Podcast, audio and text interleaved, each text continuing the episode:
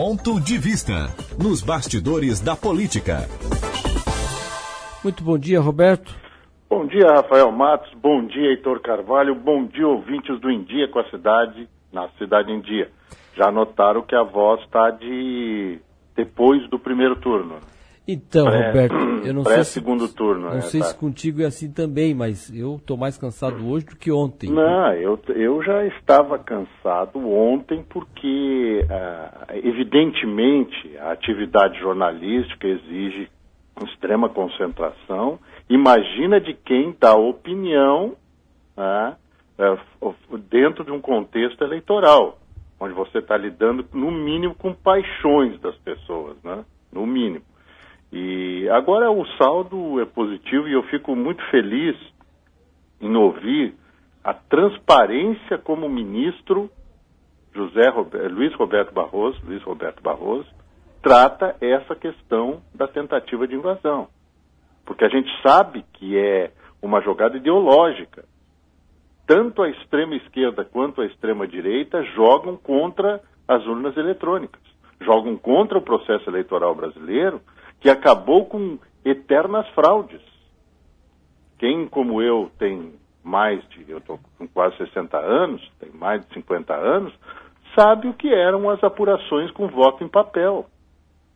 Urnas que desapareciam, votos que eram encontrados meses, dias depois da, da apuração, apurações que não terminavam. Eu vou dar só um exemplo para vocês. Em 1985, quando voltou a, acontecer eleições em municípios considerados instâncias hidrominerais, nos municípios de fronteira do Brasil com outros países e nas capitais, eu, eu estava assim no início da carreira. A apuração em São Paulo, que deu a vitória para o ex-presidente Jânio Quadros, a prefeitura da capital paulista, durou cinco dias. Cinco dias. E não é aquela coisa de vamos parar para dormir e voltar no outro dia. Cinco dias ininterruptos. 7.892 ocorrências de reclamação de fraudes. E o pessoal quer votar por voto de papel? Quer ter voto impresso? Um retrocesso? Voto impresso é voto de cabresto, para você saber se o sujeito votou ou não. Ah, não vai aparecer ali em quem você votou, mas vai aparecer se você votou ou não. Aí dá para o coronel cabrestar, o coronel naquele sentido amplo da palavra, não a patente militar. Ah, então quer dizer que você não votou, cadê o teu comprovante? O, o comprovante da quitação eleitoral também serve para fazer cabresta. Agora, se você tem o extrato da urna que você votou a hora que você votou, dá para saber se você votou naquele candidato ou não naquela sessão. É interessante isso, né? Ninguém levanta esse assunto, né, senhor Rafael? É, não, não, ninguém. Ninguém gosta de levantar esse assunto, é cabresto. Então nós temos que aplaudir. Se tem uma coisa que funciona nesse país é a tal da justiça eleitoral. Ponto. Não, não. E é igual alguém ontem reclamando na Câmara de Vereadores aqui de Criciúma da compra de votos. Alguém que não se elegeu reclamando que compraram voto. Prova, É. prova. É engraçado que eu não vejo como quem ganhou. Inglês, prove yourself. Eu não vejo quem ganhou reclamando que compraram voto, né? Não, é, eu, eu- agora, eu nunca vi quem ganhou reclamar de compra de voto, mesmo que ela ocorra. É. Ah, não, não, não, não conheço essa figura, né? Hoje na Assembleia Legislativa nós temos deputado que é investigado pela Polícia Federal por compra de votos na eleição de 2016. Quatro anos. É. É brincadeira, né? É brincadeira. Roberto, mas o segundo turno das eleições em Blumenau e Joinville vai definir mais do que dois prefeitos, né? São dois grandes colégios eleitorais e que vão ter repercussão certa no mapa político aqui do estado de Santa Catarina, né? absolutamente correta essa avaliação. Porque nós temos ali dois grandes colégios eleitorais, o maior de Santa Catarina, que é Joinville, e temos também a Blumenau, que é significativo. E vamos aos fatos.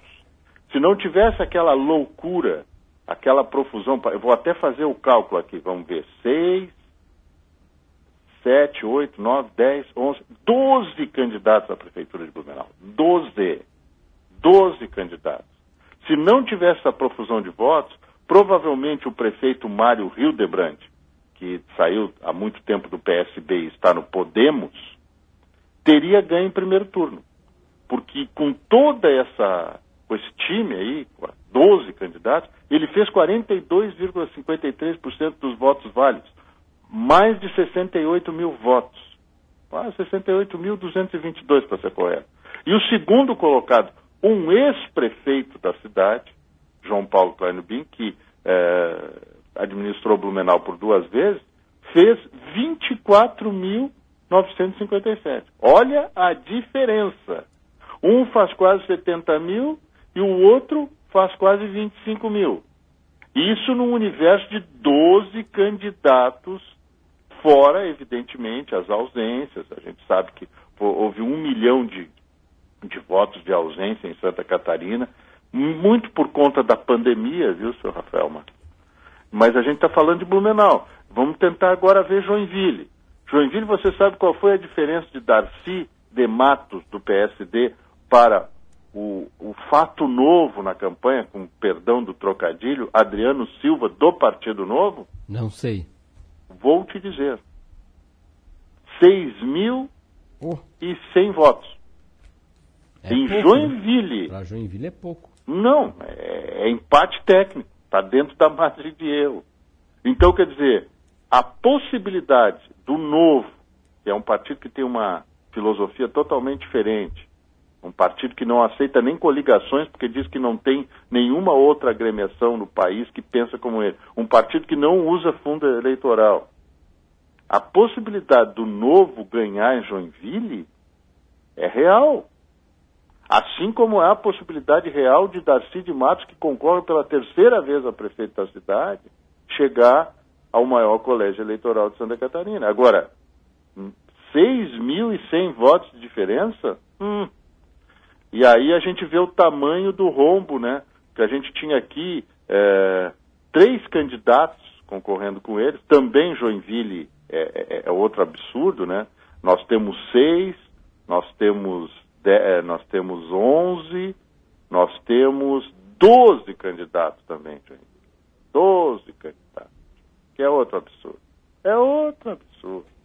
Mas, enfim, nós temos aqui Fernando Krelling, Tânia Eberhardt e doutor Dalmo, Dalmo de Oliveira, que foi deputado, todos oriundos do MDB. O Fernando Krelling ainda está. Quer dizer, todos, entre aspas, crias de Luiz Henrique da Silveira. Então, por causa desse time dividido, separado, né, esse time que rompeu, é por causa disso que tem essa possibilidade real de dois candidatos no maior colégio eleitoral de Santa Catarina, e aí nós estamos falando de quase 400 mil, mais de 400 mil votos, estarem separados por apenas 6.100 votos de diferença. Isso muda lá na frente, aí respondendo a sua pergunta, porque quem ocupar esse território, contando com o fracasso geral que foi para MDB, progressista, é, PSDB em Florianópolis, porque o Geloreiro não só ganhou a eleição, ele acabou com a concorrência, como dizem o, os outros.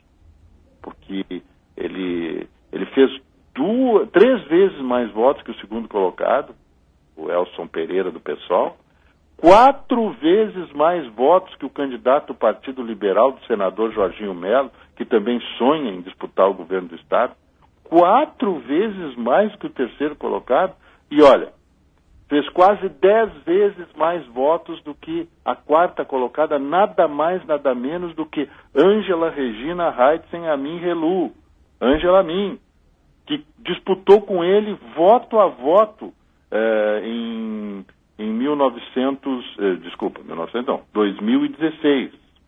Ah, 2016. Quer dizer, nós temos aqui uma série de, de, de questões para lembrar, e eu vou, vou, dar certinho, né? 1.153 votos foi a diferença de Angela Min para, ou de Gé Loureiro para Angela Min na última eleição, pra, na penúltima eleição para prefeito, em 2016.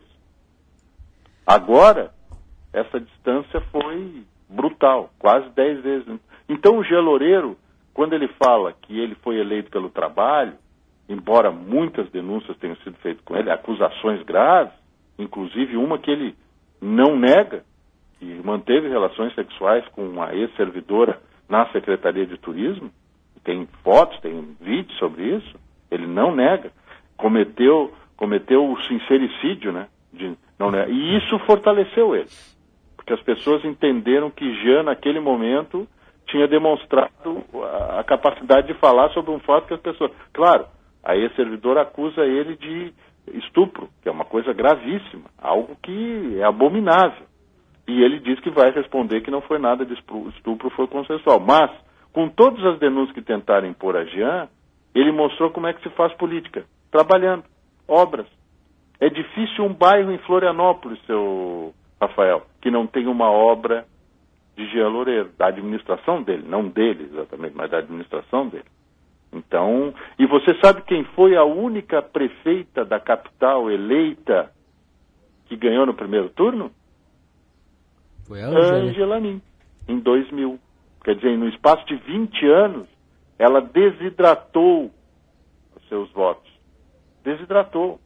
Perdeu muito espaço. Ela e o marido ainda representam um clã poderosíssimo no Estado. Agora, qualquer pessoa dentro do progressista seja ele de Nova Veneza, seja ele de Joinville, Araquari, seja ele de Mafra, seja ele de Caçador, de Iomerê, de Chapecó, pode bater no, na mesa e dizer assim, ó, ó deu para os amigos. Deu para ele. Mesmo que um seja senador da República e a outra seja deputado federal. Eles não podem mais ter a hegemonia dentro do partido, embora tenham que ser ouvidos, a partir desses resultados. E a gente tem que lembrar que os últimos candidatos a governador eh, e a prefeito da capital do estado ou foram Ângelo ou foram Especial a mim, né? Ô, aí... Roberto, aqui chegando informação agora aqui que a governadora Daniela Rainer testou positivo para a Covid. O resultado saiu há pouco, ela apresentou sintomas leves e segue a sua agenda de forma remota. Pois eu vou dar uma informação adicional para você. E as, as, visitas que ela tinha para hoje em Blumenau e Indaial foram suspensas. Ah, é bom para o pessoal lá. No dia da, que ela assumiu o governo do Estado, dia 29 de outubro, 18 pessoas da Secretaria de Comunicação e de outras secretarias do governo que estavam lá no centro administrativo, na SC 401 aqui em Florianópolis, testaram positivo. E Daniela Rainer esteve há menos de 15 dias com o presidente da República, não é isso? Uhum. Sem máscara. Jair Messias Bolsonaro já teve a Covid, mas a, a, a, ciência ainda é imprecisa saber se a gente pode ter ou não de novo. Eu também já tive, sou, sou daqueles felizes, entre aspas, assintomáticos, né? Tive uma dor nas costas para dizer que não tive nada. E só que a gente pode transmitir para um monte, né? Em 10 dias a gente pode transmitir no mínimo para duas pessoas, ou no máximo para duas pessoas. Mas essas pessoas multiplicam para mais duas e aí vai. Aí vai a, a, o que, os, que eles gostariam que acontecesse, né? O efeito manada. Mas enfim. Tocamos o barco? Tocamos, tocamos aqui. É, as atenções também agora no, com, esses, com esses resultados das eleições se voltam aí para a ocupação territorial de alguns partidos, né, Roberto? Exatamente.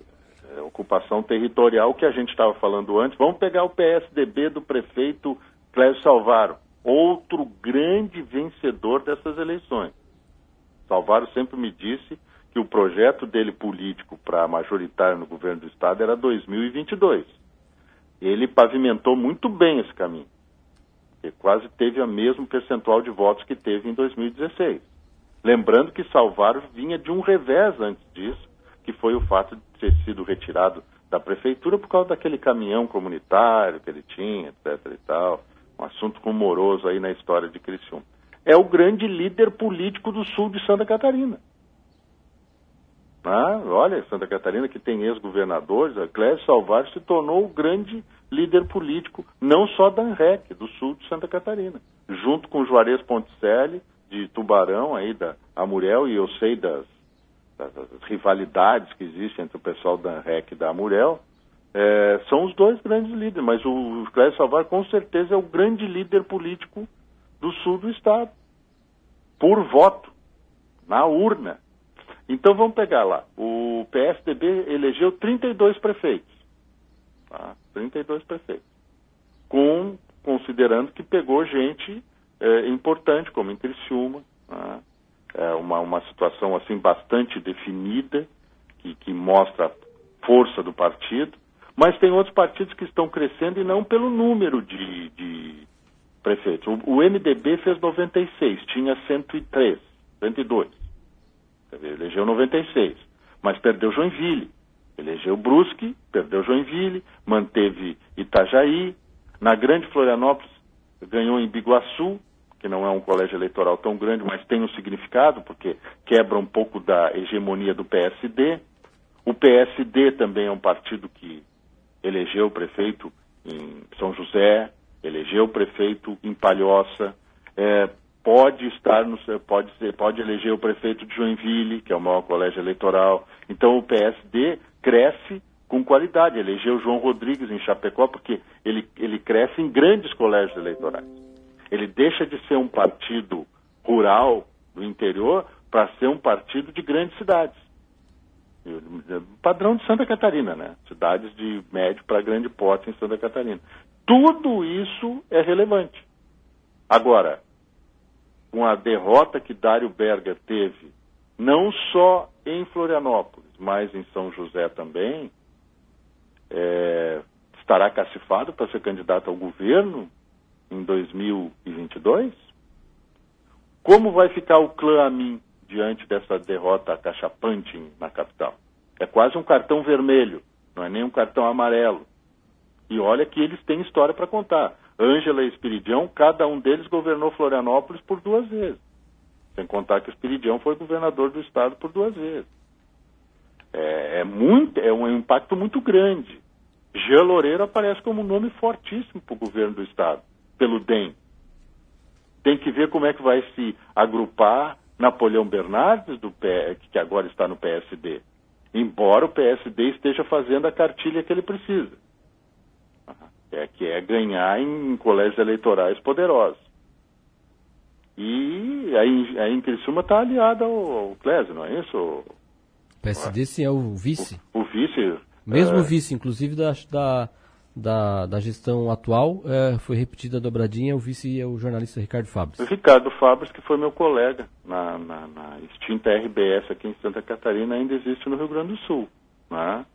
Eu me lembro dele falando, Ricardo Fabres Criciúma. Sotaque dele. Então, quer dizer, uh, você tem a presença em grandes colégios eleitorais, significa que você tem um bom caminho já andado para colocar um processo. Quem tem que se dar uma avaliada, olhar para dentro, é o MDB. Ontem o presidente do MDB, é, o deputado Celso Maldaner, dizia que houve um erro de estratégia em Joinville. Não, não houve um erro de estratégia em Joinville. Houve vários erros não só de Joinville. E outra coisa, seu Rafael, coloco para a gente até discutir, quem sabe, numa outra hora. Cadê os votos destes deputados fantásticos que concorreram às prefeituras? Nenhum deles ganhou nada. Teve deputado como seu Ivan Nats, que teve 7 mil votos. Ele não se elegeria nem para deputado de novo com 7 mil votos ele teve 13 mil votos para deputado. Ele ganhou por causa das coligações, que hoje não existem mais na proporcional. Né? Então, quer dizer, é, essa é a questão. Se a gente está colocando a coisa da, do ponto de vista prático, tem um gatinho enfurecido aqui em casa. Né? É, calma, Luke, calma, Luke. Né? Tem que falar com o bichinho, né? senão ele fica revoltado. É, é, colocar da seguinte maneira: estes deputados fizeram toda uma armação, uma trama contra o governador Carlos Moisés, que ora está afastado, e não conseguiram capitalizar isso em votos. Quer dizer, volto a insistir naquela minha tese, que talvez seja a única. Não tem nenhum tipo de apelo popular essa história de tirar governador, de fazer impeachment. Mas isso é assunto para outra oportunidade.